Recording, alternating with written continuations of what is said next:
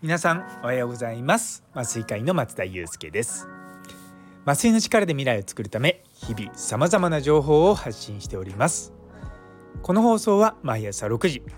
ちょっと変わった麻酔科医が日本の医療を元気にするため普段考えていることをシェアする番組となっております。本日は数字なしで改善できますか？ということをテーマにお話したいと思いますよかったら最後までお付き合いくださいというところでやっぱ改善するには数字が必要だなって話なんですけどななんで今日この話をするかというとですね実は今月からあ違う来月だごめんなさい2月からですねあの両親学級再開するんですよ。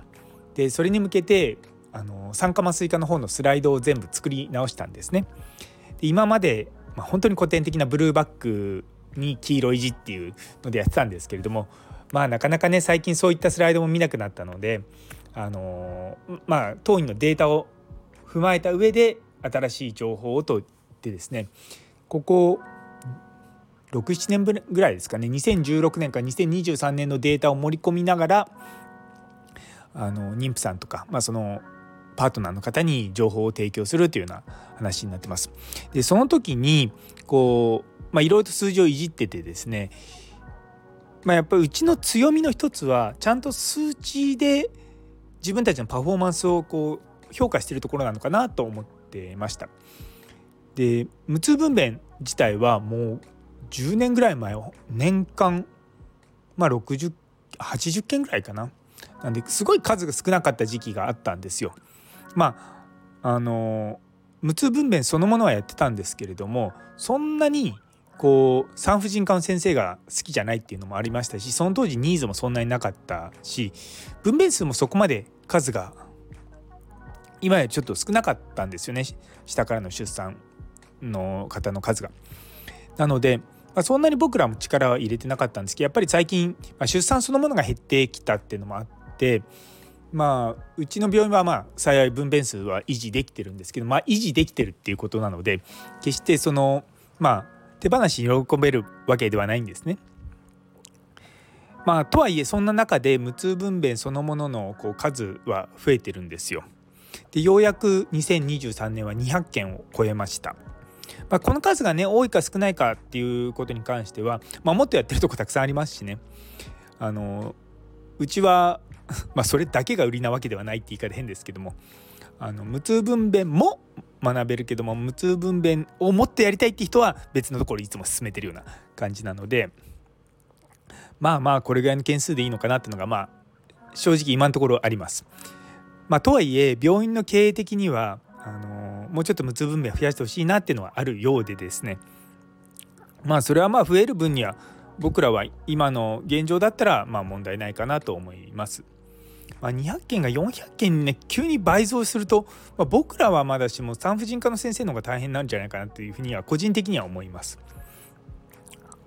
でやっぱりですねこう僕はそもそも数字すごい好きなんですね。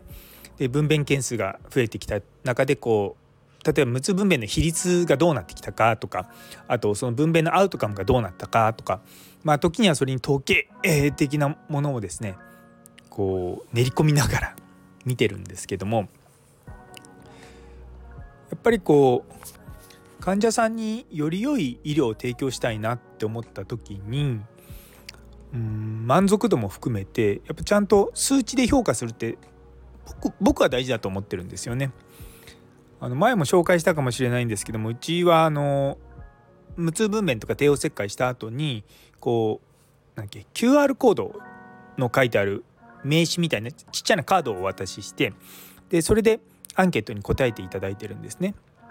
で大体まあ半分ぐらいですかねあのそれぐらいの方が答えてくださってあの待つ。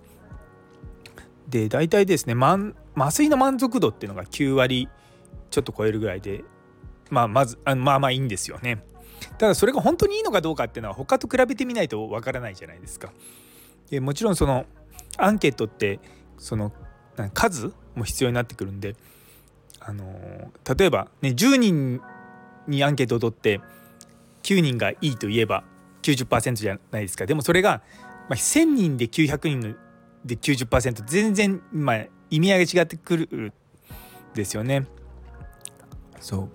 うやっぱある程度のこの数があった中での満足度とかそういった調査っていうのはまあ信頼できる数字になるんじゃないかなというふうに個人的には思ってます。やっぱりこう数字も見ながらあのちゃんと医療を含めてですねこう改善していくのが大事だなというふうに改めて感じました。本当はそのあ本当はっていうか昔はですねその患者さんの ID が分かるように、まあ、紙であのやってたんですね。で紙に最後もしもあのよろしければ ID か、ま、違う名前書いてくださいかなやってたんですよね。でも結局今オンラインでやってるとその患者さんの名前を書かれてしまうとそれを何て言うかねこう情報が漏洩したりとかすると大変なのでもう完全にもう匿名の状態で集めています。で実はこれってあの私が以前いたそのカナダの病院でもやってたんですね。で私がですねそのまあ帝王切開じゃないんですけれども膝の手術の後のその満足度満足度っていうかそのまあそれの、まあ、早期退院の研究をしてたんですよ。その医療の品質とかそうそういった方向のやつで。でその時に患者の満足度を評価したいっていう話になってそれって取ってないのかってボスに聞いたんですよ。でそしたら取ってなくはないけど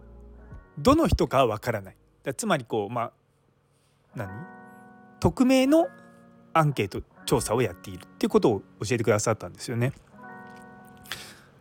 やっぱりこう月ごとにそういったものをデータ出したりとかしててやっぱこういうの大事だなと思って日本に戻ってきてからも、まあ、まあうちの施設で、まあ、やり始めたっていうのもあります。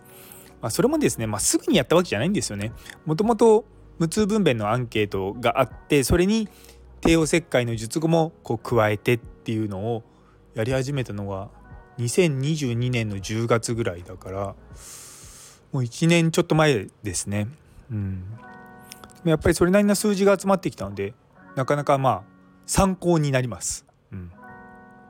まあ、これからねあの月の推移とか見ながら、まあ、どれぐらいの維持で水準をねこう維持できるかどうかっていうのもあると思うんですけども、まあ、さらにこう良くしていくためにはどうすればいいのかなっていうのは今後の課題かなと思っております。でもやっぱりですねこう数字で捉えるといろいろとその、まあ、統計的な処理がしやすいっていうだけじゃなくて分かりやすいんですよね 本当に。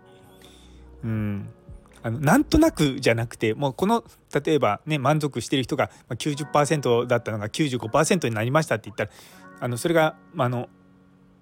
数値としてね上がってるってこと自体が、まあ、いいと思うのでそうねだからやっぱそういうふうにこう自分たちの診療を、まあ、しっかり見つめ直すってことは、まあ、これから標準的になってくるのかなって個人的には思います。どうなんですかねなかなか手はかかるんですよ。で中にはやっぱりこう個人がわからないのが困るって言われるんですけどそれはまた別の研究としてやればいいものであって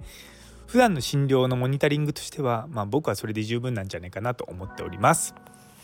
というところで最後まで聞いてくださってありがとうございます。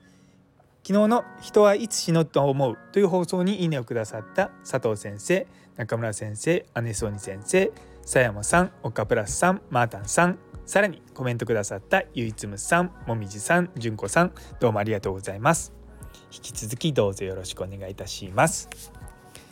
それでは今日という一日が皆様にとって素敵な一日になりますように。それではまた明日。